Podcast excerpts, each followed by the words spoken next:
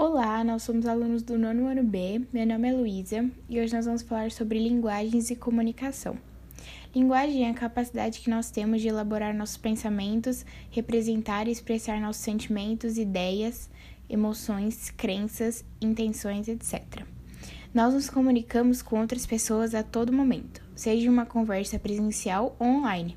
O ato comunicativo é uma das principais características das interações sociais. Você já parou para pensar na forma como se comunica? Quando conversamos com um amigo, podemos usar uma linguagem informal, com gírias e referências que ele conhece, pois sabemos quem é a pessoa e temos com ela uma relação próxima. Se a conversa é com alguém desconhecido, o contexto muda e precisamos adaptar nossa linguagem. Um dos grandes desafios da comunicação é justamente adaptá-la ao contexto e ao interlocutor com quem estamos nos relacionando. No caso das redes sociais, é importante levar em conta o assunto, a mídia e o público-alvo, pois estão constantemente influenciando uns aos outros. Por isso, adaptamos a linguagem levando em conta esses três fatores.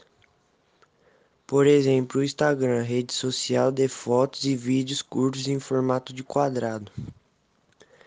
Ah, as hashtags, marcações com arroba, recursos de localização e mensagens diretas conectam as pessoas aos conteúdos e temas que lhe interessam. As postagens comportam entre uma e 10 imagens ou vídeos que podem receber legendas mais longas ou mais curtas, a depender do assunto e do objetivo do post.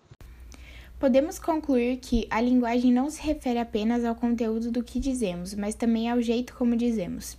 E ao adaptá-la, temos maior garantia de que nossa comunicação será adequada ao contexto. A responsabilidade e a empatia demonstradas nas mensagens e conteúdos compartilhados em redes sociais estão intimamente ligadas à credibilidade e à relevância das informações publicadas.